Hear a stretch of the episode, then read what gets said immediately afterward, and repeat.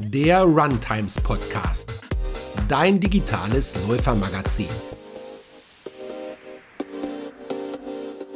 Ja, herzlich willkommen zur neuen Folge. Wir sprechen heute mit der Hindernisläuferin Lea Meyer. Sie ist schon Cross gelaufen, auch beim Triathlon aktiv gewesen und in diesem Jahr nicht nur deutsche Meisterin, sondern holte im 3000 Meter Hindernisfinale bei der Leichtathletik EM in München sensationell die Silbermedaille. Sie ist vor jedem Lauf ein Stückchen Kinderschokolade und ist heute bei uns und ich freue mich sehr. Herzlich willkommen, Lea Meyer. Hallo, danke.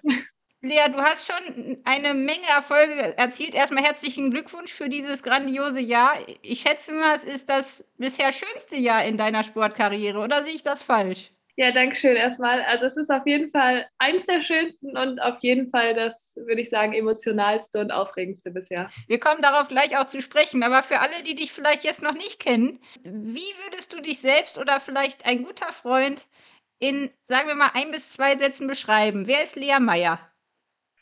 Oh, der Meier ist ähm, eine sehr offene Person, sehr zielstrebig und in Phasen kann sie auch sehr anstrengend sein, aber tendenziell hat man mit ihr sehr viel Spaß meistens, ja.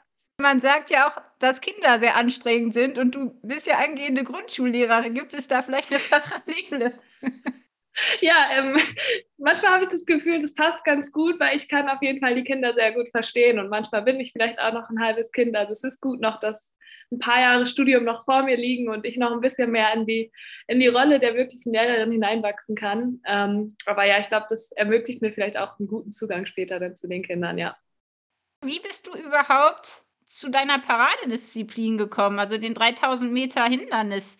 Was liebst du so daran und ähm, was ist so ja, besonders an dieser Disziplin?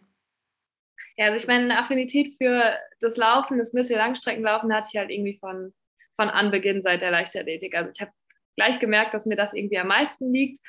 Und dadurch, dass ich auch viel Leichtathletik verfolgt habe, auch dann im Fernsehen, ähm, habe ich festgestellt, okay, Hindernis, das sieht schon noch irgendwie ein bisschen cooler aus als der Rest. Da ist einfach spannend, da passiert was. Und von daher war klar, wenn ich es mal ausprobieren kann, also wenn ich alt genug bin, das geht ja leider erst ab einer bestimmten, oder was heißt leider, aber es geht erst ab einer bestimmten Altersklasse, ähm, ist ja auch mit gutem Grund so, war für mich klar, ich probiere das dann auch direkt aus, habe ich gemacht und ähm, ja, das war gleich so lieber auf den ersten Blick. Also ich fand es einfach toll und es ist einfach, es verbindet so viele Aspekte. Es ist halt wirklich nicht nur das reine, ja, in der Mittelstrecke ähm, laufen oder das reine Langstreckenlaufen, sondern man braucht irgendwie so ein bisschen aus beiden. Es ist halt auch so eine Strecke, die ist nicht richtig lang, so, aber sie geht halt auch nicht so schnell los wie jetzt eine 800. Und auf der anderen Seite, man braucht halt auch noch Technik, man braucht Kraft. Ähm, ja, und das macht es einfach so spannend. Und es ist nicht das rein läuferische, sondern halt auch viel, wie überwinde ich die Hindernisse, wie passe ich auf. Ich meine, ich habe es jetzt mit der Verletzung selber erleben müssen, was passiert, wenn, nicht, wenn man nicht so ganz gut aufgepasst hat. Oder ja, auch was einfach auch manchmal passieren kann, ohne dass man da was für kann. Und das macht es halt für mich aus, dass es einfach sehr, sehr spannend ist.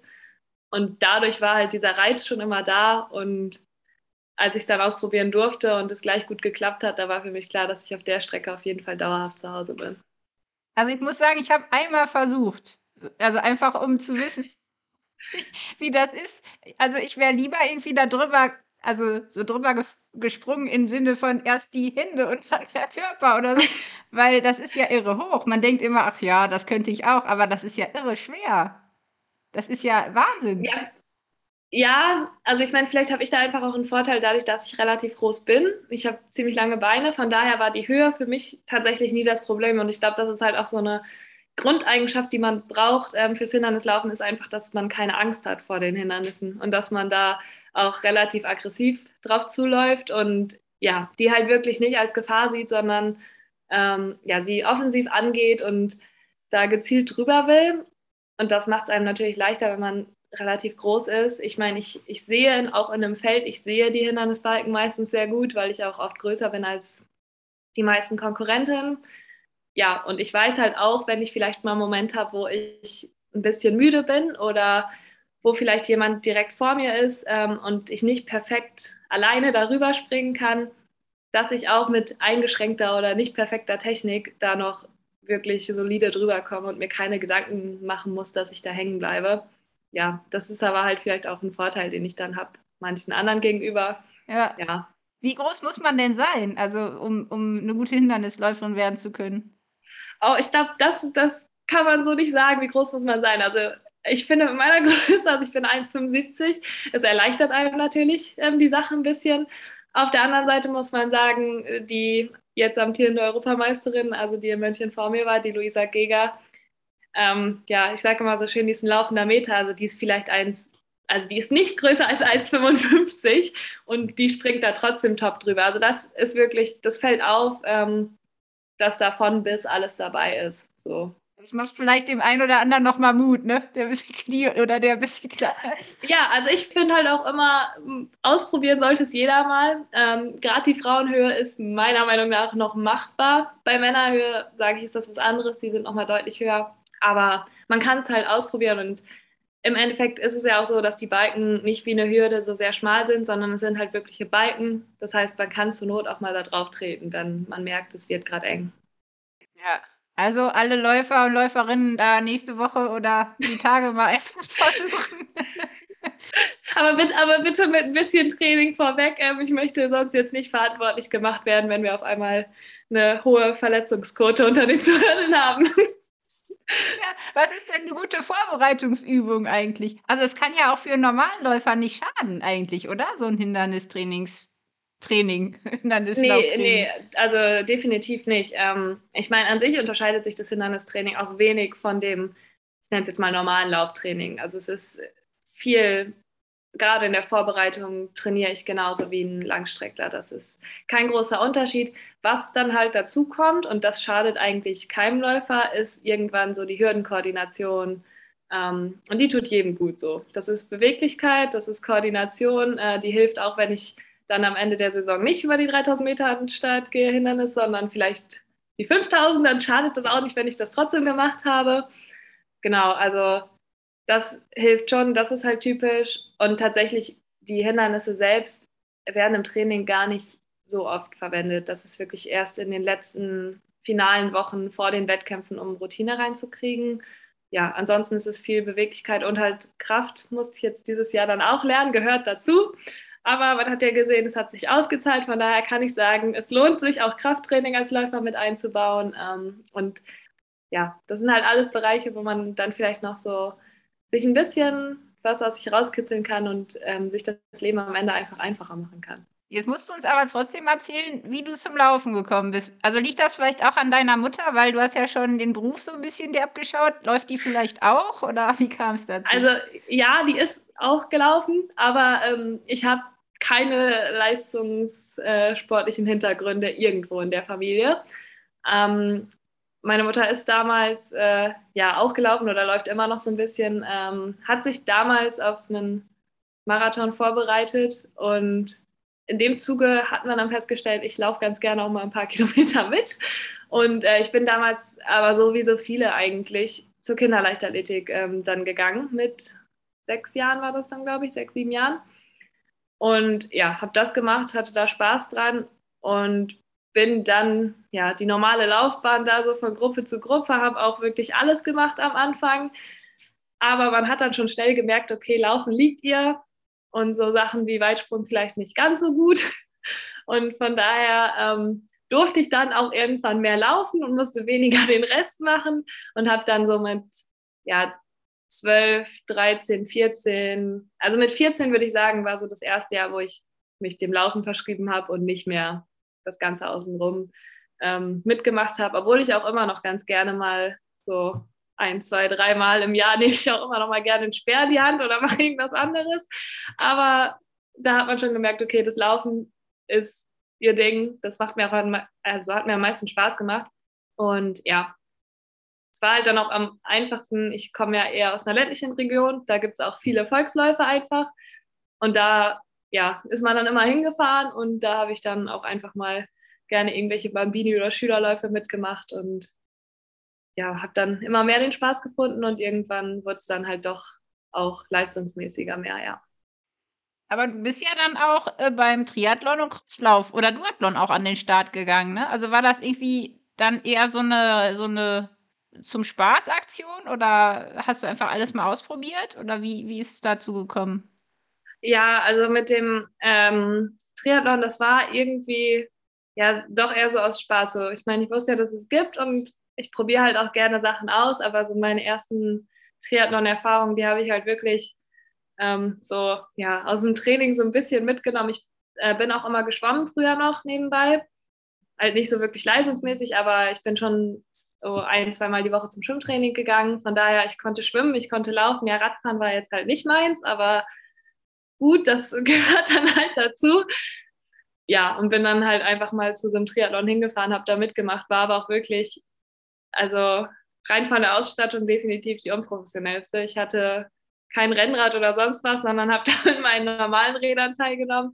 Und ja, das hat mir aber Spaß gemacht und von daher, ich habe es auch mal ein Jahr, einen Sommer wollte ich dann, ähm, hatte ich mal als Ziel gesetzt, ich wollte gerne an deutschen Meisterschaften teilnehmen dann im Triathlon und da mal mitmachen.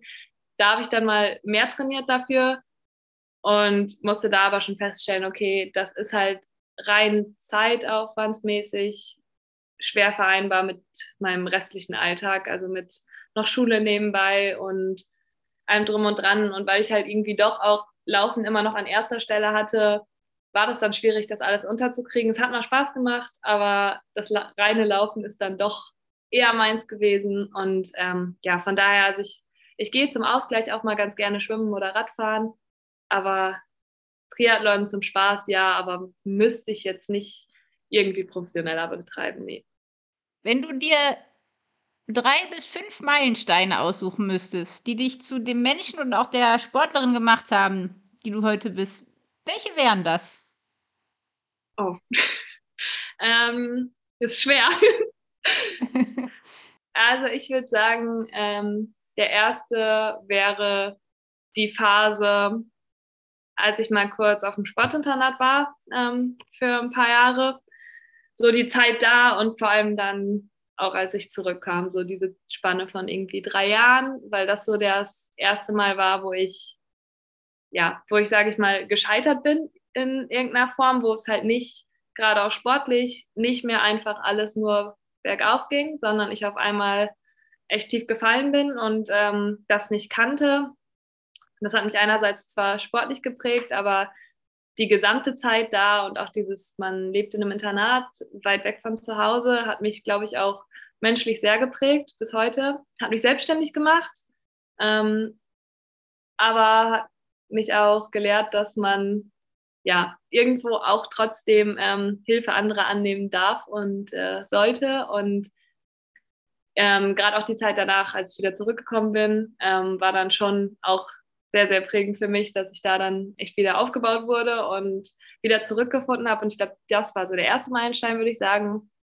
Und ja, dann als zweiter großer wäre der Wechsel nach Köln jetzt. Ähm, 2019 war das Jahr, dass ich hierher gekommen bin, wo ich ja auch davor eigentlich aufgehört hatte mit dem Sport und dann hierher gekommen bin und wirklich ähm, das Laufen nochmal ganz neu wieder lieben gelernt habe und äh, den Spaß zurückgefunden habe an der Sache.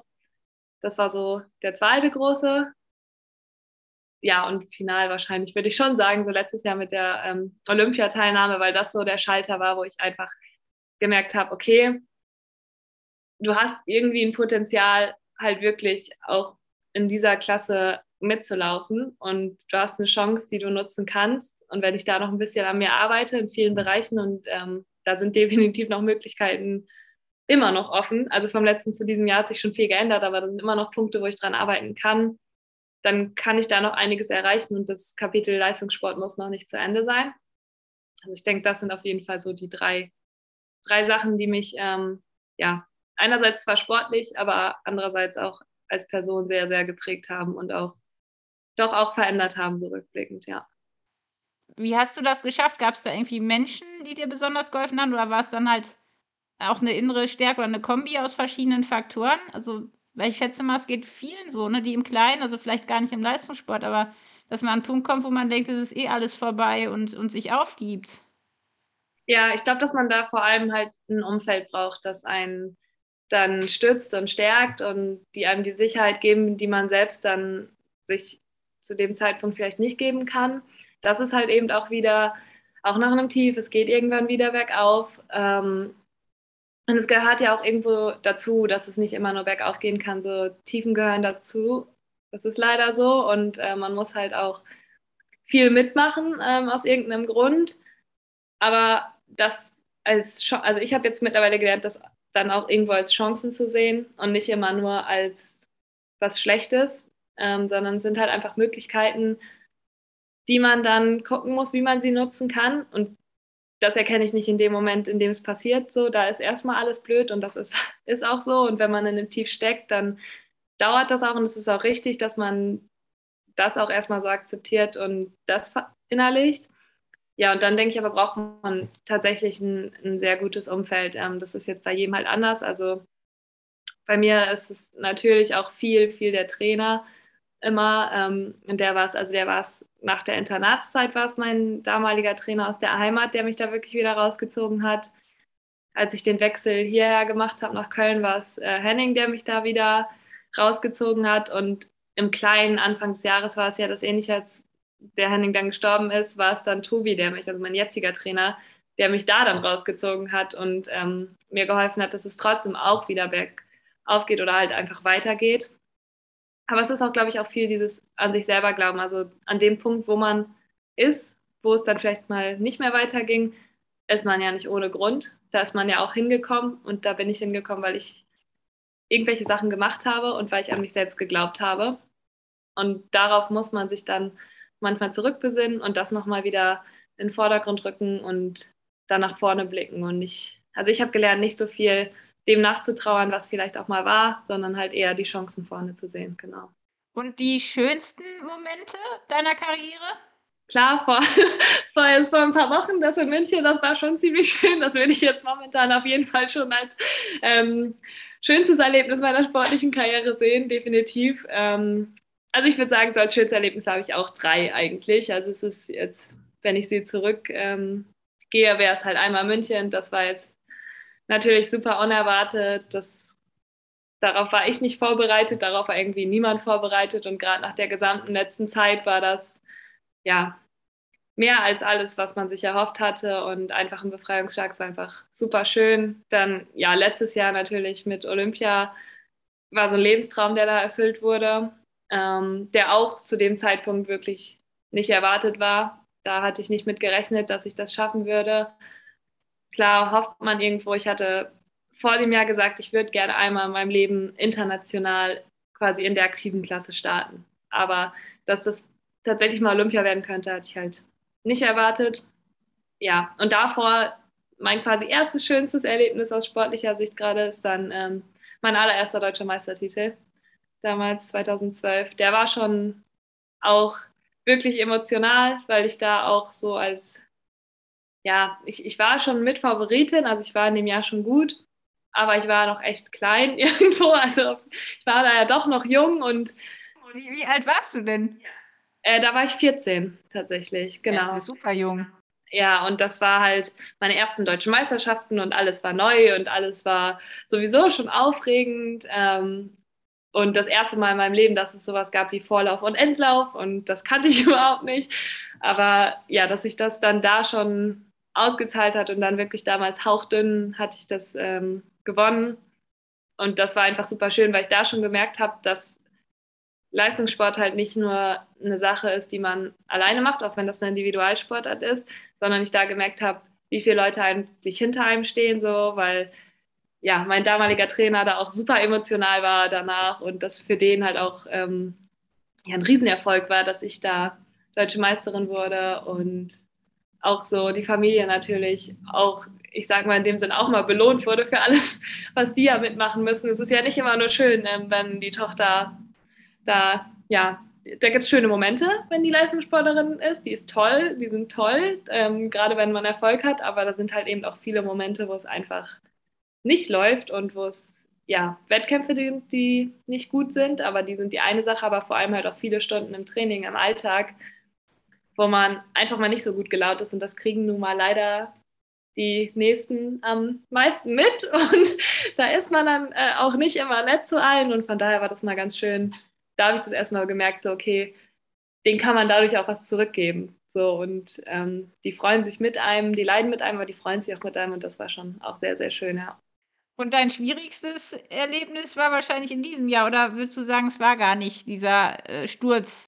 Also er war schon blöd, da muss ich nicht drum herum reden. Also er sah auf jeden Fall gut aus. Also ja, ähm, also ich meine, es war an sich immer noch eine Sache, wo ich sage, das war super ärgerlich, das war blöd, weil ich war ja fit. Ich meine, das hat sich ja gesagt, ich war definitiv fit, ich hätte was reißen können, auch da ja, und ich war einfach selber schuld und habe es mir kaputt gemacht. Und das war für mich wirklich das Schlimmste, so dass ich wusste, woran es gelegen hat und dass es wirklich an mir gelegen hat. Hab's aber, ja, da war ich mal drei, vier Stunden wirklich sauer auf mich selbst, aber danach war das eigentlich für mich abgehakt.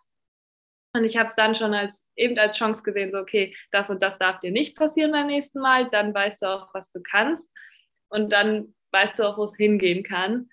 Ähm, von daher war das jetzt nicht das dramatische Erlebnis. Also es war blöd, keine Frage. Ich hätte es auch lieber ähm, sein lassen, aber es ist nun mal passiert und daraus habe ich gelernt.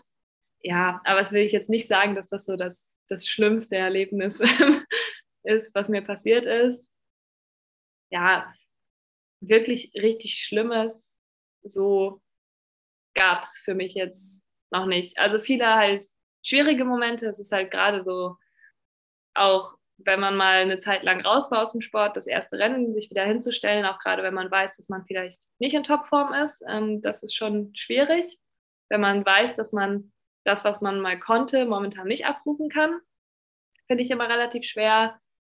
Ja, oder das war noch, ja gut, für mich war halt auch dieses Jahr dann äh, Anfang des Jahres, als ich mein erstes Hallenrennen dann gemacht habe, ähm, das war ja auch eher, ja, es war eine Woche, nachdem mein Trainer verstorben war und das war schon, also das Rennen an sich war natürlich so gut und da habe ich schnell gerannt. So in dem Moment konnte ich es halt abschalten, aber klar, so insgesamt die ganze Situation, das war schon, schon schwierig und ähm, nicht ganz so einfach, genau. Ja, es ist Wahnsinn. Das dauert ja auch, bis man das verarbeitet hat, ne? Ja, das kann man ja, ja gar nicht es ist jetzt so viel passiert, ich bräuchte erstmal noch ein Jahr Pause, erstmal, um das alles zu verarbeiten, so insgesamt. Das ist halt auch ja, eine Facette des Sports, die manchmal dann auch ein bisschen nicht belastend, aber irgendwo ein bisschen schwierig ist, dass man gar nicht so die Zeit hat, weil es so schnelllebig ist, alles wirklich zu verarbeiten. So die, die kriegt man nicht oder kann man sich schwer nehmen, sagen wir es mal so. Ich finde das so schade, weil das ist, also klar, bei den traurigen Sachen es ist ja manchmal auch gut, wenn man Ablenkung hat, aber trotzdem bleibt es ja, steckt ja in den Knochen irgendwo drin noch. Und bei den schönen Dingen, ich meine, man kann sich das jetzt, äh, wenn man es nicht erlebt hat, ja nur so ein bisschen vorstellen. Aber es ist ja Wahnsinn, was du, was du da erlebt hast. Also bei der EM oder auch letztes Jahr Olympia. Das will man ja am liebsten konservieren oder so, aber dann ist ja sofort immer schon das nächste. Ne? Ich, das, das ist ja Wahnsinn. Also eigentlich äh, ja, ist das schade. ja, das ist halt schon, das merkt man schon, es geht halt immer weiter und es kommt das nächste und ja, das dauert wahrscheinlich dann noch ein paar Jahre, bis man das verarbeiten kann. Also die Brigitte Kraus hier, die ist ja auch beim ASV Köln, ähm, die hat zu mir gesagt, ja, Lea, hast du es denn schon verarbeitet? Und ich so, nee, also ich hatte ja noch gar keine Zeit, wann sollte ich das denn schon verarbeiten? Ich habe es irgendwie noch nicht mal realisiert, vom Verarbeiten keine Frage. Und sie hat zu mir gesagt, das ist normal, das dauert, bis du aufgehört hast. Dann fängst du an, es wirklich zu verarbeiten. Dann hast du die Zeit dazu. Aber während deiner aktiven Karriere ist das schwer. Genau. Hast du da Angst vor, wenn das alles mal vorbei ist? Also, weil viele sind dann ja auch so wehmütig. Also ich kenne so ein paar ehemalige Leistungssportler, die sind, die leben nur in der Vergangenheit und sind so traurig und trauern wirklich dem nach, was sie eigentlich nie genießen konnten. nee, das nicht. Also, was vielleicht aber auch daran liegt, dass ich den Sport ich sehe den als Riesenprivileg und das ist eine tolle Zeit, die ich gerade erleben darf. Und ich weiß halt auch, das erlebe ich nur jetzt gerade, das, das kann mein Körper jetzt gerade, das muss ich dann auch nutzen. Das kann ich nicht sagen, schiebe ich auf und mache ich in 20 Jahren, dann geht das nicht mehr, das geht jetzt. Und von daher genieße ich das sehr. Ich bin aber schon jemand, ähm, habe es halt auch gerade so in den letzten Jahren der Jugend erleben dürfen, dass es nichts bringt, wenn man sich voll und ganz dem Sport verschreibt. Also für mich bringt es nichts und irgendwie das Leben außerhalb nebenbei vergisst und ähm, ganz außen vor lässt. Das macht mich nicht glücklich. Das belastet mich. Von daher versuche ich das zu vermeiden. Deswegen mache ich halt auch so Sachen wie nebenbei, dass ich mein Studium vorantreibe, weil ich weiß, das macht mir auch Spaß. Und das ist was, ich, ich liebe den Sport, ich, keine Frage. Ich freue mich jeden Tag, dass ich trainieren darf und dass ich momentan halt wirklich auch, ähm, ja, das ist mein Job. Also was, was Schöneres gibt es gerade nicht. Aber ich freue mich auch auf den Moment und ich habe keine Angst davor, wenn es irgendwann heißt, es ist jetzt vorbei und ich äh, darf einfach in, in den Beruf einsteigen und ähm, ja, ein Leben haben abseits des Sports. Da, ja, da freue ich mich drauf. Das ist für mich in keiner Weise irgendwie was, bevor ich Angst habe. Aber ich glaube, das liegt halt auch viel daran, wenn man weiß, das und das kommt danach für mich, dann hat man ja was, worauf man sich dann freuen kann. Wenn ich jetzt nebenbei nicht so viel hätte, ähm, dann wird es mir natürlich auch schwerer fallen. Aber so ist es jetzt, ja, ich habe einen ungefähren Plan, wie lange ich das Ganze noch machen möchte. Und danach freue ich mich auf das, was dann kommt. Und es kommen ja auch, es gibt ja auch genügend andere Chancen und äh, schöne Dinge abseits des Sports, die man so im Leben erleben darf. Von daher, ähm, ja, freue ich mich darauf und bin da jetzt nicht traurig, wenn es dann irgendwann mal heißt, okay, es ist jetzt Ende. Ja, das ist toll, wenn man eine Perspektive hat, nicht nur ein Standbein. Andererseits sagen ja alle, man muss aber Vollgas, sonst wird das nichts. Aber bei dir ist ja das Schöne, du hast ja Erfolg, obwohl du ja studierst und Leistungssportlerin bist. Das finde ich irgendwie auch beruhigend, dass das geht. Ähm, ja. Wie, wie kriegst du das denn hin? Oder, also, und auch wenn du mal Kinderschokolade isst, heißt das ja, du bist jetzt keine, ähm, also ich schätze mal, du ernährst dich schon gesund, aber also noch eine gewisse Form von, von ähm, ja, einer Lockerheit, ne? Nicht, nicht, dass alles immer 150 Prozent überall sein muss. Das, wahrscheinlich geht das ja auch gar nicht, ne? Dass man jetzt alles perfekt hinkriegt. Ja, also ich finde, das ist halt sehr auch eine ähm, Persönlichkeitssache. Für mich ist das halt so, wie ich es momentan mache, der richtige Weg. Man muss sagen, ja, ich mache nebenbei, ich mache ein Studium, ich studiere nebenbei, aber natürlich studiere ich nicht in normaler Regelstudienzeit. So, das musste ich dann auch lernen dass das halt nicht geht. Ich kann nicht sagen, ich möchte zu Olympia und ich möchte am besten vier Trainingslager machen und das und das und das noch. Ähm, ja, der Sport ist momentan mein Beruf, steht also ganz vorne. Aber nebenbei, in den Möglichkeiten, die ich dann noch habe, was anderes zu machen, finde ich halt wichtig. Und für mich ist halt gerade das Studium ist was, wo man den Kopf anders beschäftigen kann, ähm, tut halt gut. Manche können das, die können sich auch außerhalb des, äh, des Trainings, sage ich mal, trotzdem nur mit dem Sport beschäftigen und sind damit zufrieden. Ich kann das halt nicht so gut. Mich macht es dann eher nervös. Von daher versuche ich das eher zu unterlassen und ähm, ja, auch einfach, sage ich mal, so ein, so ein Leben abseits des Sports ähm, führen zu können. Und für mich gehört es dann auch dazu, dass ich ja auch wenn ich mal Lust habe auf was Bestimmtes, das zu essen, dann esse ich das auch mal. Es ist ja alles eine Frage von, in welchem Maß mache ich das. Ich weiß auch, dass ich nicht jeden Tag jetzt anfangen kann, mir eine Pizza zu bestellen. Das ist nicht gut. Das muss mir auch keiner erklären, das weiß ich halt. Ähm, und das ist halt irgendwo aber auch gesunder Menschenverstand. Ich bin alt genug und ich mache das lange genug, um das zu wissen. Und so ist das ja bei den meisten. So, man weiß, was gut für einen ist und was nicht. Aber es ist auch so, dass wenn ich mir jetzt mal nach einer Woche, in der ich einfach super trainiert habe oder ich an dem Tag ein richtig gutes Workout hatte, ja, dann ist es auch definitiv völlig in Ordnung und steht mir zu, dass ich da nachmittags sage, so jetzt gehe ich mal einen Kaffee trinken mit einer Freundin und dann esse ich halt auch ein Stück Kuchen oder auch zwei, wenn ich da Lust drauf habe. Und das ändert nichts an meiner Leistung, weil mein Körper bringt die Leistung und der bringt die nicht nur trotz dessen, sondern vielleicht gerade deshalb, weil ich mir auch mal erlaube, Mensch zu sein. Und das, finde ich, geht manchmal ein bisschen unter, dass wir Sportler, Leistungssportler sind halt auch Menschen und keine Maschinen. Und ja, ein Mensch muss halt auch mal Mensch sein und Mensch sein dürfen.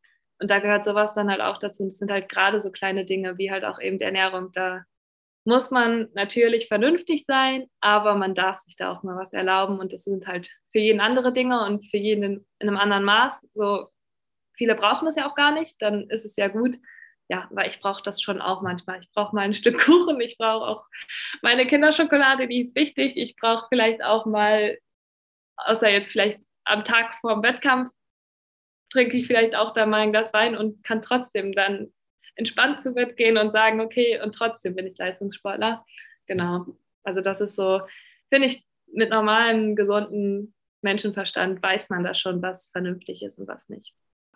Hm. Und man findet ja auch raus, was dem eigenen Körper gut tut, ne? was dem genau, wegsteckt. Ja. Das ist ja auch bei ja. jedem anders. Hm. Wie ist es denn so? Also jetzt Olympia oder bei der EM, wie, wie sind dann die Tage vorher? Vielleicht kannst du uns mal mitnehmen. Also, was machst du dann? Äh, wie fühlst du dich? Hast du da irgendwelche Rituale? Ähm, wie kriegst du es hin, dass deine Kinderschokolade nicht schmilzt? das, ist vielleicht jetzt nicht so wichtig, aber die, so, was machst du am Tag vor dem Wettkampf? also ich versuche mich generell möglichst lange ein bisschen davon zu distanzieren, weil ich schon ein Mensch bin, ich bin totaler Kopfmensch. Und wenn ich zu früh anfange, mich jetzt wirklich nur auf diesen Wettkampf zu fokussieren, dann werde ich verrückt. Das kann ich einfach nicht. Von daher tut es mir persönlich einfach gut, wenn ich ähm, ja, davor vielleicht nochmal, je nachdem, wo der Wettkampf ist, wer dabei ist, nochmal mich mit wem treffe oder einen Kaffee trinken gehe, halt irgendwas Entspanntes mache, damit ich nicht den Wettkampf zerdenke, schon vorher. Bin dann aber auch schon so, dass ich es trotzdem brauche, am Tag vorher vielleicht schon mal mit meinem Trainer gesprochen zu haben, wenn das jetzt ein äh, Rennen ist, wo es möglich ist, irgendwie eine Taktik anzuwenden, was die Taktik ist, wie man das Ganze angeht. Auch nochmal die Einschätzung des Trainers zu hören, ist für mich schon auch wichtig. Ähm, einfach, dass der mir nochmal sagt, so, hey, du bist gut drauf, du kannst das und das oder du kannst das und das halt eben nicht. So ist genauso wichtig. Ähm, das ist mir dann schon wichtig, dass ich das vorher nochmal gemacht habe und das auch gerne schon am Tag vor dem Wettkampf und nicht am Wettkampftag selber, weil da bin ich dann ja, da bin ich dann in meinem Tunnel, da bin ich auch nicht mehr so aufnahmefähig. Ähm, da ist man nervös. Das kennt, glaube ich, jeder. Und von daher finde ich es gut, wenn man das schon irgendwie vorher mal gemacht hat, in den Tagen davor. Ja, und ansonsten versuche ich einfach, mir viel Zeit für mich zu nehmen, ähm, um da entspannt dran zu gehen und mich nicht irgendwie unnötig zu stressen, so, weil Stress ist das Letzte, was ich ähm, vor einem Wettkampf gebrauchen kann. Und da muss man dann auch mal sagen, kann ich das vielleicht aufschieben auf nach meinem Wettkampf, was ich jetzt gerade denke, noch machen zu müssen. Ähm, und leg mich vielleicht einfach noch mal eine Stunde aufs Bett und gucke mir eine Serie an oder mache sonst was, um einfach mal runterzufahren und dem Körper noch mal die letzte Regeneration zu geben, die er vielleicht bräuchte.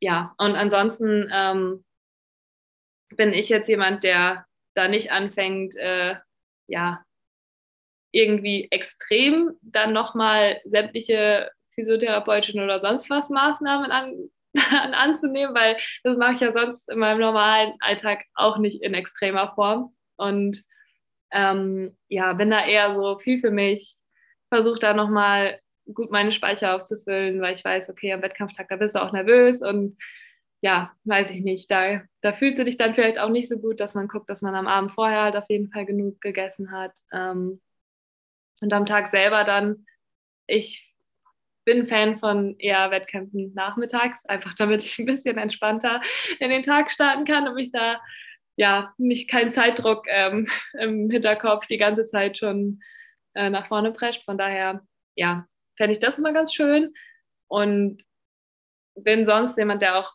dann aber auch gerne schon ein bisschen früher am Stadion ist, damit ich dann so in die letzte Phase der Motivation komme ich halt erst rein, wenn ich das alles sehe. Und mich motiviert das total, wenn ich andere sehe, wie die da ihre Wettkämpfe machen. Das habe ich auch in München gemacht, da habe ich mir das angeguckt und dann habe ich gedacht, okay, jetzt, jetzt willst du auch, du kannst es jetzt nicht mehr arbeiten, äh, abwarten.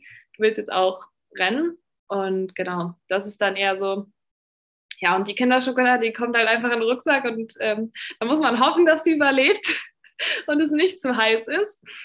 Und wenn es doch so sein sollte, dann ist es wichtig, nicht verrückt zu werden. Also das ist halt das Ding, finde ich, mit ähm, ja, bestimmten Mantras oder so, die man vorher hat. Die sind schön und gut, aber man darf sich nicht völlig aus dem Konzept bringen lassen, wenn das dann halt nicht so funktioniert, wie man das eigentlich kennt und äh, eigentlich immer macht. Weil meistens geht es dann auch anders. Also dann findet man eine andere Lösung. Weiß ich nicht. Ich habe dann, wenn es sehr heiß ist, dann habe ich irgendwie noch Dextra Energy oder sonst was dabei. So, das geht dann auch. Das ist am Ende des Tages ähm, völlig irrelevant. Aber ich habe es für mich selbst eingepackt und dann bin ich beruhigt und ja. Kannst du schlafen, wenn du unterwegs bist, also vor dem Wettkampf? Ja, doch. Ja, ähm, aber da ist es meist auch so, dass äh, ich versuche quasi nicht die Nacht vor dem Wettkampf selbst, sondern die davor ähm, gut zu schlafen. Die ist mir wichtiger da denke ich mir, da muss ich dann nochmal Energie tanken, da muss ich ähm, wirklich dann ausgeschlafen sein. ja, und die Nacht vom Wettkampf selber, wenn ich da dann halt nur drei Stunden geschlafen habe, weil ich gar nicht schlafen konnte, ja, dann ist das auch so. Am Ende vertraue ich dann auf mein Adrenalin, dass mich wach genug hält. Und das hat bisher auch immer funktioniert, aber tendenziell bin ich auch niemand, der Probleme hat, irgendwo anders zu schlafen. Aber ich glaube, das wäre auch als, äh, ja, als Leistungssportler relativ schwierig, weil so oft wie wir unterwegs sind, auch in Trainingslagern und sonst wo, ist das schwierig, wenn man nur zu Hause gut schläft. Dann hat man auf jeden Fall kein leichtes Leben. Ähm, jetzt haben wir das schönste und das schwierigste Erlebnis gehört. Für alle, die jetzt gar nicht so das mitgekriegt haben mit diesem Sturz, vielleicht kannst du das noch mal kurz beschreiben. Ich habe das jetzt gar nicht so genau erklärt. Ähm, vielleicht kannst du es einfach so beschreiben, dass man sich das vorstellen kann. Also Läufer, die jetzt kein Hindernislaufen machen, die sind wahrscheinlich am überlegen, was ist denn da passiert. Äh, vielleicht kannst du es einfach schön bildreich beschreiben. ja, ähm, also ich war sehr hoch motiviert am Start und äh, wir sind losgelaufen und das Rennen bei der WM lief genau nach Plan, die ersten 400 Meter. Es ist ein schnelles Rennen geworden, so wie ich mir das vorgestellt habe oder wie ich es mir gewünscht hatte. Es war sehr schnell, also ich hatte es nicht so schnell erwartet. Und dann sind wir auf den ersten Wassergraben zugelaufen und in Eugene war es tatsächlich so, der ist ja normalerweise relativ auf der Hälfte ähm, quasi der Kurve. Und in Eugene war der aber ziemlich früh, nachdem man abgebogen ist, quasi in die Kurve. Sodass man nicht wie sonst in die Kurve abbiegt und nochmal drei, vier Meter hat, wo man mal erstmal sich sortieren kann und gucken kann, sondern man lief in die Kurve rein und man stand davor, so ungefähr. Man musste also vorher schon so ein bisschen gucken. Ja, und in der ersten Runde kann man sich ja vorstellen, wenn man da, ich glaube, wir waren 13 Leute, da sind auch noch alle zusammen. Da hat man jetzt ähm, gerade bei einer WM da haben sich alle qualifiziert mit einer bestimmten Zeit. Das heißt, wir haben alle ein ähnliches Niveau. Da waren wir noch alle zusammen, sind darauf zugelaufen und ich dachte, ich mache es am einfachsten, wenn ich vielleicht einfach nach außen gehe, wo nicht so viel ist und ja, da den Balken gut sehen kann und darüber komme. Am Ende des Tages habe ich dann trotzdem gezögert, anstatt man muss beim Hindernislaufen auf den Wassergraben offensiv zulaufen, ähm, um da mit einer gewissen Geschwindigkeit rüberzukommen, um den gut zu treffen, um auch weit springen zu können. Ich habe genau das Gegenteil gemacht. Ich habe abgebremst. Mit dem Abbremsen habe ich dann, so wie man das vielleicht einfach kennt, wenn man mal ja, sich nicht konzentriert und ähm, so ein bisschen die Füße nicht richtig anhebt ähm, auf einer normalen Laufbahn, dann bleiben die Schuhe so manchmal so vorne so ein bisschen hängen. Ja, die Kombi aus dem mit Spikes auch noch, sind auch schön die Nägel da vorne drin und dem nicht aggressiv da drauflaufen, ist dann darin geendet, dass mein Bein anstatt über den Balken davor ging und ich wirklich ähm, wie einen schönen Startsprung beim Schwimmen einen Körper in das Becken gemacht habe. Und ja, es sind schöne Bilder entstanden, äh, wie ich Handstand und Kopfstandmäßig da im Wasser war. Also ich war danach wirklich fasziniert von diesen Bildern äh, selbst. So, ich auch, ich auch. wie das möglich war. Und ich habe es ja, man muss ja, ich habe es in dem Moment, klar, ich habe gemerkt, ich bin im Wasser und habe gedacht, es ist ganz schön tief hier. Also wusste ich, okay, du bist ganz schön tief reingefallen. Aber mir war überhaupt nicht bewusst, dass es so dramatisch war wie es letztendlich war. Und als ich die Bilder gesehen habe, habe ich nur gedacht, okay, ich hatte verdammt Glück, dass ich mir da nicht wirklich irgendwas richtig schlimm äh, wehgetan habe, weil ich halt echt einmal, ja, wirklich kopfüber und ja auch ohne Hände auf dem Boden einfach nur über den Nacken drüber geknallt bin.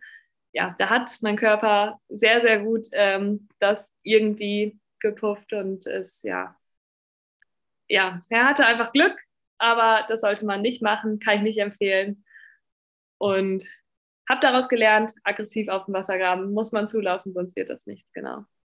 Oh, Wahnsinn, ey. Ich habe echt auch gedacht, da hättest du dir ja, wie ich das jetzt, ich weiß nicht, ob man sich dabei das Genick brechen kann, aber es ist ja irre, auch wenn da noch einer auf dich drauf, was weiß ich, äh, das ja, sah schon das, echt gefährlich ja, aus. Ja. Ja, das war noch so der nächste Punkt. Also die hinter mir, die Läuferin, konnten mich auch nicht, nicht unbedingt sehen. So da, wo nee, sie genau. waren, weil wir ja meistens so ein, ja, so ein Banner oder irgendwas vor dem Balken haben, dass man nicht sieht, was dahinter ist im Wasser. Da hatte ich wirklich sehr, sehr großes Glück, ja. Ja, und dann mit den Spikes noch, ne? Wenn dir da einer ja. so mit Schmackes auf dem Kopf oder so. Aber nee. braucht man nicht. Ach man, auch besser nicht aber vorstellen. Das, Nee, habe ich auch gerade gedacht. Lieber nicht dran denken. Gut, dass es dir gut geht und das, äh, aber du merkst, du sagst ja, du bist verletzt. Hat das jetzt damit dann zu tun noch oder ist es, ähm, also Nacken wahrscheinlich und, und Rücken technisch nicht so ganz einfach wegzustecken?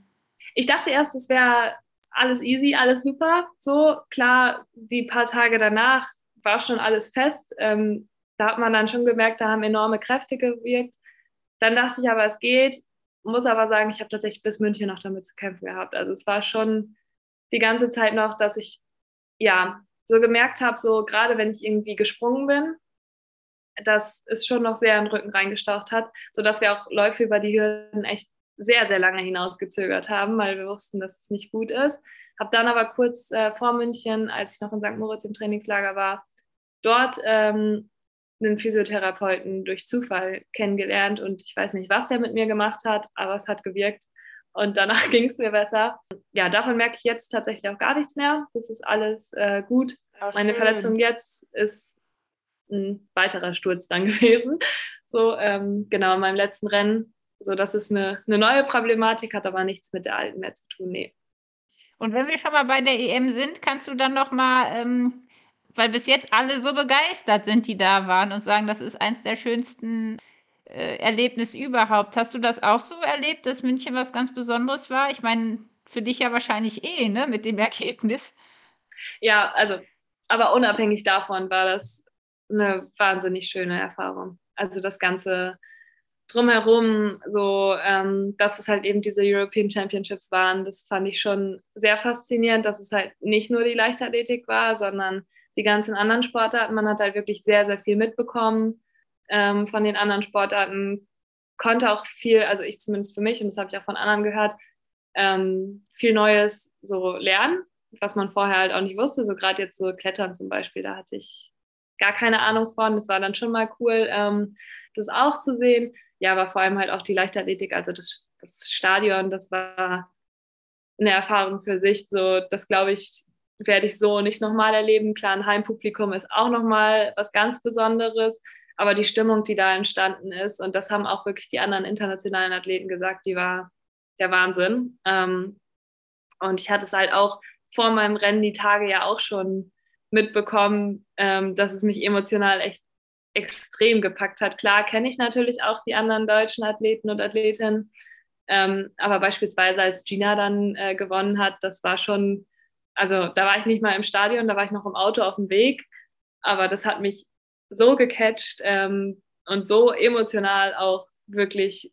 gefangen, dass ich mich einfach nur darauf gefreut habe und so ging es den meisten Athleten. Wir haben uns einfach darauf gefreut, da stehen zu dürfen und ja, während meines Rennens natürlich auch. Also da habe ich eine Stimmung erlebt und Emotionen irgendwie erlebt, das kannte ich so nicht. Das, ich meine, ich war auch in Berlin ähm, als Zuschauer damals und jetzt dann aber selber nochmal auf der Bahn zu stehen, war schon nochmal eine ganz andere Erfahrung und da bin ich echt froh, dass ich das so miterleben durfte. Und ja, mit der Medaille war das jetzt natürlich nochmal das i-Tüpfelchen, aber auch ohne war das schon eine echt super schöne Veranstaltung und hat, glaube ich, allen, egal ob es jetzt die Athleten waren, die Zuschauer, so gut gefallen und ich habe jetzt von niemandem gehört, dass da was war, wo sie sagen, so, das, das war echt blöd. Ähm, und gerade, ja, halt wirklich insgesamt auch sehr, sehr klar wurde, so, okay, man kann halt auch, das fand ich schön zu sehen auch,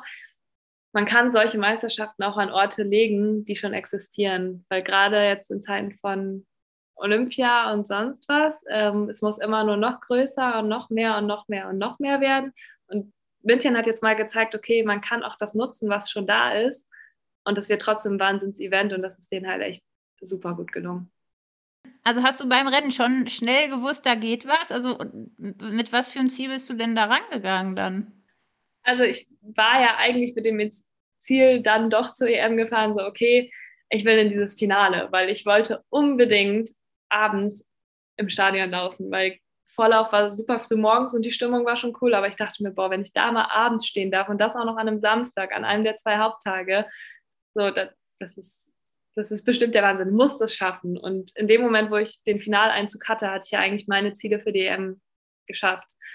bin dementsprechend auch relativ entspannt dann ins Finale reingegangen, weil man ja auch dadurch, dass ich da noch mit dem Sturz, Corona und sonst was irgendwie die letzten Wochen Vorbereitung echt alles andere als optimal waren, nicht so richtig wusste, schaffe ich überhaupt noch mal ein zweites Rennen auf dem Niveau, wie ich jetzt den Vorlauf gemacht habe oder ja, vielleicht noch ein paar Sekunden schneller. Ja, aber im Rennen selber dann, also ich weiß auch ehrlich gesagt nicht, was mich da getrieben hat am Anfang, aber ich bin da, glaube ich, einfach mit der Einstellung rein, ich habe nichts zu verlieren. Bin am Anfang mitgelaufen und ja, wie man das ja so schön sagt, es rollte. Und es rollte halt wirklich von Meter zu Meter immer mehr. Und dann hat, hat mich einfach die Stimmung, die Zuschauer haben mich getragen. Ich habe gemerkt, okay, mein Körper kann, kann, er will. Und jetzt äh, muss ich einfach das, was gerade geht, wirklich komplett ausreizen und dann gucken, wie weit ich komme. Also ich habe das ganze Ding überhaupt nicht als 3000 Meter Hindernisrennen angesehen, sondern habe wirklich nur von Meter zu Meter gedacht und wenn, selbst wenn nach 2500 Meter der Mann mit dem Hammer gekommen wäre und ich, ich wäre eingegangen und wäre mit Abstand Letzte geworden, hätte ich nichts bereut, ich hätte es genauso wieder gemacht. Ähm, der kam glücklicherweise nicht. ja, aber da habe ich, also bin wirklich mit gar keiner Zielstellung ins Finale reingegangen und habe das einfach nur genossen. Also das kann ich wirklich sagen. Ich habe wirklich jeden Schritt des ganzen Rennens genossen. Ja. Ja, und, und äh, wer hat sich am meisten gefreut, außer dir selber? Wahrscheinlich dein Trainer? War noch jemand dabei? Irgendwer, der dir ganz wichtig ist? Also meine Familie war halt komplett da. Das war schon äh, echt, echt schön. Ähm, ich glaube, meine Schwester tatsächlich für die, also wir stehen uns auch ziemlich nah. Ähm, und für die war das, glaube ich, äh, mindestens genauso emotional wie für mich. Aber es war für alle also alle, die mir irgendwo ein bisschen nahestehen, ob es jetzt halt meine Familie und Freunde waren, die da waren vor Ort. Also meine beste Freundin war auch da aus der Heimat, die hat da als Volontär gearbeitet. So, es war ja für alle einfach nicht vorstellbar, dass das möglich ist an dem Tag. Und von daher war es umso schöner. Es war aber genauso ähm, meine Freunde aus dem DLV selber, die halt auch dann selber als Athleten da noch am Start waren, die waren dann ja auch im Stadion und ja, die waren, glaube ich, auch völlig am Ende dann irgendwo. Also das war schon für alle, glaube ich, ähm, echt einfach schön. Und da waren auf jeden Fall einige, die dann doch auch ein paar Tränen verdrücken mussten. Also ich war da nicht ähm, die Einzige, die da irgendwie überfordert war, sondern es gab schon noch ein paar mehr, ja. Das finde ich irgendwie schön, dass man auch den Eindruck hatte, also hatte ich jetzt mit mehreren ähm, Läufern, die vor Ort auch gestartet sind, dieses Zusammenhaltsgefühl. Also das ist gar nicht so sehr ein Gegeneinander, sondern dass man wirklich miteinander da ist und sich gegenseitig anspornt, also dass tatsächlich Freundschaften auch möglich sind. Das ist ja oft im Profisport eher nicht so ja. oder es, man denkt immer, es geht nicht. Doch, also total. Und ähm, also selbst bei mir jetzt, wenn man das mal international betrachtet, im Rennen selber dann, ähm, die Drittplatzierte ist ja eine gute Freundin von mir, die Britin. Und mit der, also ich habe wirklich während des Rennens gedacht, als ich dann an die vorbeigegangen bin zum Schluss, so toll, muss das jetzt Lizzie sein, die ich überhole? Kann das nicht irgendwer anderes sein? So, also man ist da schon, also man. Du bist halt sozial, ne? ja, man verbringt ja mit diesen Leuten auch außerhalb der Rennen, wo man sich mal sieht, echt viel Zeit im Jahr. Also wir sind in Trainingslagern, gerade für Läufer sind echt viel in in langen Trainingslagern, in Höhentrainingslagern, wo du mal vier, fünf Wochen bist. Und da bist du viel mit diesen internationalen Leuten. Da lernst du dich halt auch gut kennen und du, du bist mehr irgendwie dann doch Trainingskamerad als Konkurrent. Zumindest in Summe in der Zeit bist du definitiv mehr Trainingspartner als Konkurrenz. Klar, in den Momenten auf der Bahn denkst du noch nicht selbst, aber im Hinterkopf spielt dann halt auch mal so ein Gedanke die Rolle wie, ach Mensch, finde ich jetzt gerade blöd, dass ich an dir vorbei muss, aber ich fühle mich auch gut. Ähm, ja, und am Ende des Tages weiß man ja auch, wie viel auch die anderen dafür tun, um da zu stehen und das ähm, zu erreichen.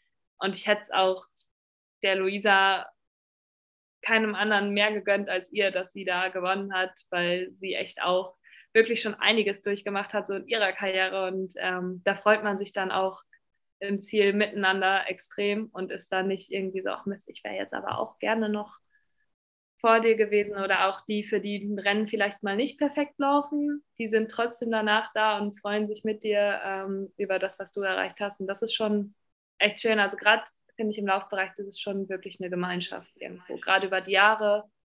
Ja, und auch so, also auch wenn ich es jetzt nur national betrachte, ähm, ist es auch auf jeden Fall, dass wir im Laufbereich wirklich ähm, keine Konkurrenz sind, sondern uns gegenseitig unterstützen und auch viele gute Freundschaften haben, auf jeden Fall, ja.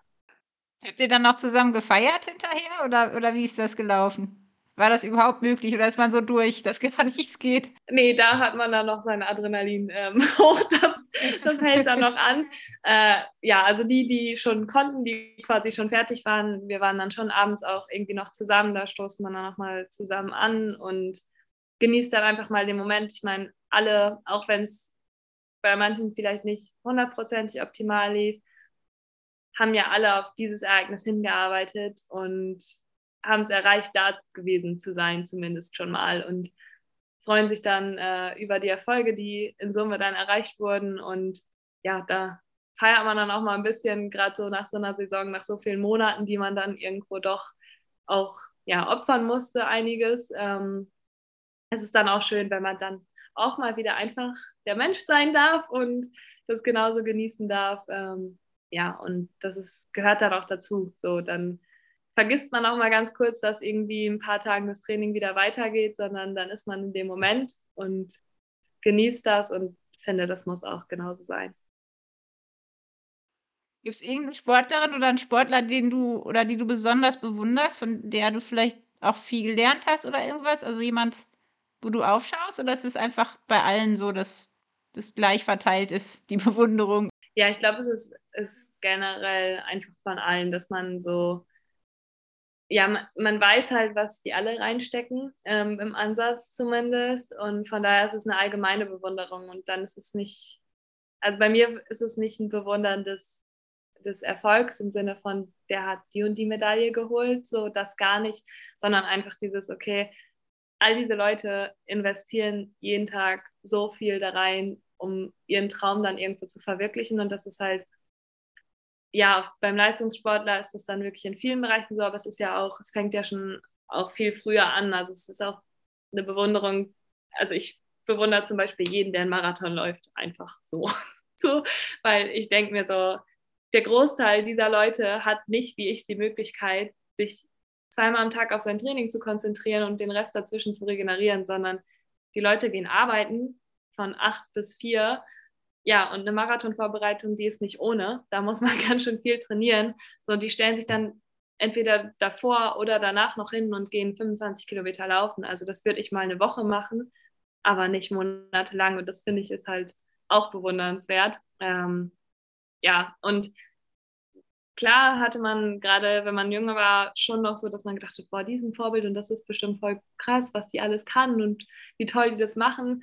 Ähm, aber was ich so schön finde, ist jetzt gerade dadurch, dass ich dann jetzt auch irgendwie an diesen internationalen Events teilnehmen darf, man merkt dann doch, dass all diese Leute genauso sind wie ich auch. Das sind auch einfach Menschen und die lieben einfach das, was sie tun und äh, verfolgen das jeden Tag. Und das ist schon auch schön zu sehen, dass ähm, ja, man am Ende des Tages dann doch irgendwo relativ gleich tickt und dadurch aber auch irgendwo eine gemeinsame Basis hat und schnell zueinander findet und auch Wege findet, dann ja, Freundschaften aufzubauen. Ich glaube, sonst wäre das auch nicht möglich, ähm, da so Kontakt zu halten, wenn man nicht merken würde, okay, wir haben da irgendwie alle eine Basis und verfolgen alle dasselbe, jeder in seinem Rahmen. Und das ist dann schon echt schön auch zu sehen, dass das so klappt. Ich glaube, es werden sich auf jeden Fall viele Marathonläufer jetzt auf die Schulter geklopft fühlen von deinen Worten. Das ist doch auch mal schön. Ja.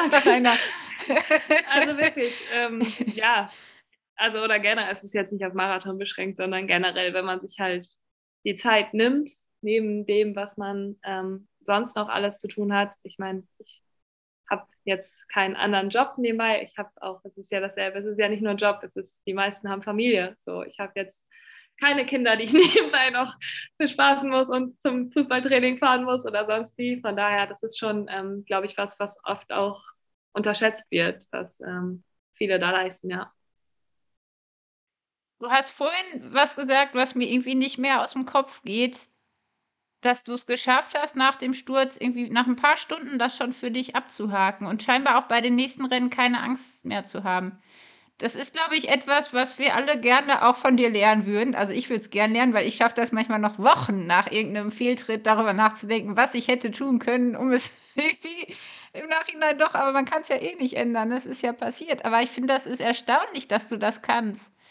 Ist das einfach deine Persönlichkeit oder hast du da noch irgendeinen Trick, den wir ausprobieren sollten? Also meine Persönlichkeit ist auf jeden Fall absolut Kopfmensch. Von daher, das fällt mir sehr schwer, so zu denken. das ist so, so komisch. Deswegen finde ich es ja so schräg. Du ja, bist Kopfmensch ja, und schaffst es ähm, trotzdem. Ja, aber es ist halt, für mich ist das viel ein Kommunizieren darüber und sich halt auch Hilfe von außen suchen. So, und ich habe die Hilfe. Ich habe auch danach, ähm, ich habe einen Sportpsychologen, mit der ist für sowas da. Der kann einem da auch dann vielleicht ähm, nochmal ein paar Tricks und äh, Tipps mitgeben, die einem dann helfen. Aber ja, für mich war in dem Moment, glaube ich, die wichtigste Maßnahme, dass ich wieder aufgestanden bin und noch eine Runde gelaufen bin erstmal und nochmal darüber, damit da kein Trauma im Kopf ähm, entsteht. So, und es ist halt eben danach dieses Jahr, es ist blöd gelaufen, das muss man akzeptieren. Ich muss es auch nicht schönreden, so, das, es ist ätzend gewesen. Und ähm, ja, das muss man auch so anerkennen. Man hat sich selber verbaut da, aber letztendlich, ja, wie gesagt, man, man kann es ja nicht mehr ändern. Ich kann jetzt auch da stehen und kann noch sagen, oh, was, was wäre, wenn? Und wenn ich da aber normal weitergelaufen wäre, dann wäre ich da bestimmt schon das und das gelaufen. Ja, wäre ich vielleicht, aber vielleicht wäre dann auch der Rest der Saison nicht so gekommen, wie er gekommen ist. Das weiß man halt eben nicht. Ähm, ja, aber dass ich das so sehen kann, das hat lange gedauert und das funktioniert auch nicht immer. Also das ist jetzt auch nicht so. Ja, da hat es ganz gut funktioniert. Ähm, da konnte ich das irgendwie schnell verarbeiten, weil es auch, ich glaube aber auch, weil es halt so in Anführungsstrichen gut für mich ausgegangen ist, rein körperlich betrachtet, dass es mir gut ging, dann konnte ich darüber lachen und es abhaken, sonst wäre es vielleicht noch was anderes.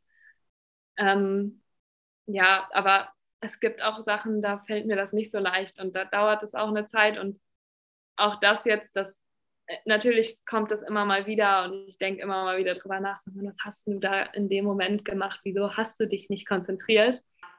Aber du machst dich nicht fertig, ne? Das ist halt nee. halt eben dieser Selbsthass, der da hm. manchmal mit einhergeht, wenn man mal was falsch macht. Ja. Das ist ja das Schlimme. Ja. Und das ist ja auch so ein bisschen das, äh, was ich auch ähm, in München immer wieder in den Interviews gesagt habe und generell ich glaube, es macht mich aus. Ich falle halt irgendwie fünfmal und dann stehe ich halt sechsmal wieder auf. Das gehört dazu. Ähm, das macht dann vielleicht auch den Unterschied so. Wenn jemand anderes vielleicht einfach da liegen bleiben würde, denke ich mir, nee, komm, jetzt und nochmal probieren.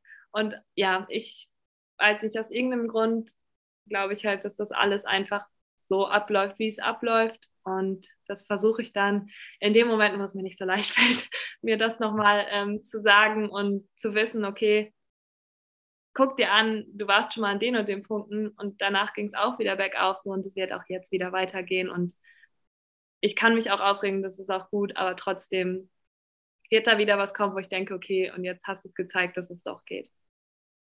Mensch, Lea, ich könnte jetzt noch Stunden mit dir weiterreden, aber ähm, du musst ja wahrscheinlich gleich auch nochmal Sport machen oder was essen. Ähm, vielleicht kannst du uns noch drei ganz konkrete Tipps geben. Jetzt steht ja auch also die kalte Jahreszeit vor der Tür. Wie hältst du dich jetzt fit, wenn du dann wieder hoffentlich bald gesund bist, was ich dir sehr wünsche? Ähm, also was sind so drei ganz konkrete Tipps, die Läufer unbedingt mal ausprobieren sollten? Jetzt im Training. Du kannst auch vier nennen. Training, Ernährung, äh, was auch immer. Irgendwas, okay. was uns gesünder oder schneller oder fröhlicher macht. also das A und O ist verletzungsfrei bleiben. So, das ist ähm, ja meine meine Kernaussage. Und da muss man viel für tun. Und das fängt aber bei Kleinigkeiten an, auf die man achten kann, ähm, die es einem leicht machen. Und das ist zum Beispiel ein Punkt Ernährung. Also gerade jetzt im Winter auch, wo ja die meisten dann doch so irgendwie in der Vorbereitung für irgendwas sind und vielleicht auch ein bisschen mehr trainieren, ähm, ist es wichtig, dass man seinem Körper auch genügend Grundlage bietet, ähm, dass er gesund bleiben kann. Wenn ich meinem Körper nichts gebe, dann zerrt er an den Sachen, wo er nicht dran zehren soll und dann bin ich am Ende verletzt und dann habe ich gar nichts davon. Ähm, das wäre also so ein Ding, halt immer dafür sorgen, dass man ausreichend, aber trotzdem ausgewogen, gesund, im sportlergerechten Maße, ähm, auch mit ja, kleinen äh, Einschränkung dann ist. Ähm, ja, und ansonsten versuchen wenig oder den Stress zu minimieren. So da, wo man es kann und sich dann auch vielleicht gerade Zeit mal für sich zu nehmen. Ähm, das kann halt irgendwie mal ein Tag die Woche sein, wo man sich einfach mal sagt, okay, das ist einfach mal ein Abend, den, den nehme ich mir nur für mich und ähm, gönn mir das einfach mal, weil es kommt oft dann doch zu kurz, dass man irgendwie allen anderen äh, es gerecht machen möchte oder auch einfach denkt, man kann sich noch mit dem treffen oder kann das machen und das machen. Das ist ja auch schön, aber man muss halt auch manchmal wirklich nur für sich sein oder auch nur was für sich tun. Das kann auch sein, wenn man sich mit Freunden trifft. Das ist ja auch was für sich. Aber ja, da auf jeden Fall auf sich zu hören. Und ansonsten, ja, manchmal ist weniger mehr, jetzt auf Training bezogen. Auch mal wissen, wann es vielleicht mal gut ist, eine Pause einzulegen oder nicht mal eine Pause einfach mal ein bisschen zu kürzen. Oder auch zu sagen, hey, heute geht es einfach nicht. Ich hatte einen harten Arbeitstag. Ich fühle mich einfach nicht gut, ich bin schon kaputt, ja, dann macht vielleicht heute das intensive Training keinen Sinn. Dann überlege ich, ob ich das nicht vielleicht besser morgen machen kann, sodass man da wirklich auf, auf sich hört. Und es ist auch nicht schlimm, mal seinen eigentlichen Plan ein bisschen zu ändern und das anzupassen. Das macht dann meistens am Ende mehr Sinn und davon hat man mehr, als wenn man denkt, man muss das jetzt wirklich auf Biegen und Brechen alles so durchziehen, wie man sich das ursprünglich überlegt hat. Worin wir Deutschen ja super sind, im Pläne machen. Und ja. nee, super. Äh, hast du eigentlich ein Superfood jetzt für den Winter? Also isst du jetzt ganz viel Ingwer oder trinkst du warme Zitrone oder machst du irgendwas, um nicht krank zu werden, wenn alle um dich rum husten oder ist, bist du eh resilient? Du kriegst nichts. Ich dachte mal, ich bin ganz gut, aber naja, ähm, man kommt ja dann meistens doch nicht drum rum. Also ich versuche schon äh, ja, darauf zu achten, dass ich ähm, auf jeden Fall im Winter gerade auch gesund esse und da meinem Körper das gebe, was er brauchen kann. Und ich bin tatsächlich auch mittlerweile ein Fan geworden von frischem Ingwer. Tee mit Zitrone drin. Also hätte ich nicht gedacht, am Anfang habe ich mich schwer getan, aber mittlerweile trinke ich das schon ganz gerne. Ähm, und wenn das hilft, dass man da irgendwo ein bisschen dem Immunsystem was Gutes tut, dann finde ich das ein sehr einfacher und äh, unkomplizierter Weg, den man da nehmen kann, genau. Kann ich sehr empfehlen. Ich mache es jetzt sogar klein geschnibbelt auf mein Brot mit Honig und Quark. Ich glaube, das wäre mir noch eine Spur zu hart. Soweit bin ich noch nicht. In einem Jahr, Lea, in einem Jahr. Ja, man muss sich rantasten. genau. Vielleicht zum Abschluss, was ist denn jetzt dein Ziel? Du hast ja jetzt im Grunde alles erreicht, was du erreichen wolltest. Ist jetzt noch was übrig oder? Ähm? Ah, Ziel, Ziele findet man immer auf jeden Fall. Ähm, ja, gerade ist mein erstes Ziel erstmal wieder, dass ich laufen kann. So, das wäre erstmal das Wichtigste. Und ja, also ich habe gemerkt in diesem Jahr, was möglich ist, was ich erreichen kann habe aber auch gemerkt, dass das noch nicht das Ende ist. Ich glaube, dass ich noch ein bisschen schneller laufen kann und das möchte ich halt gerne noch ausreizen. Ob das jetzt schon im kommenden Jahr ist, das wird sich dann zeigen.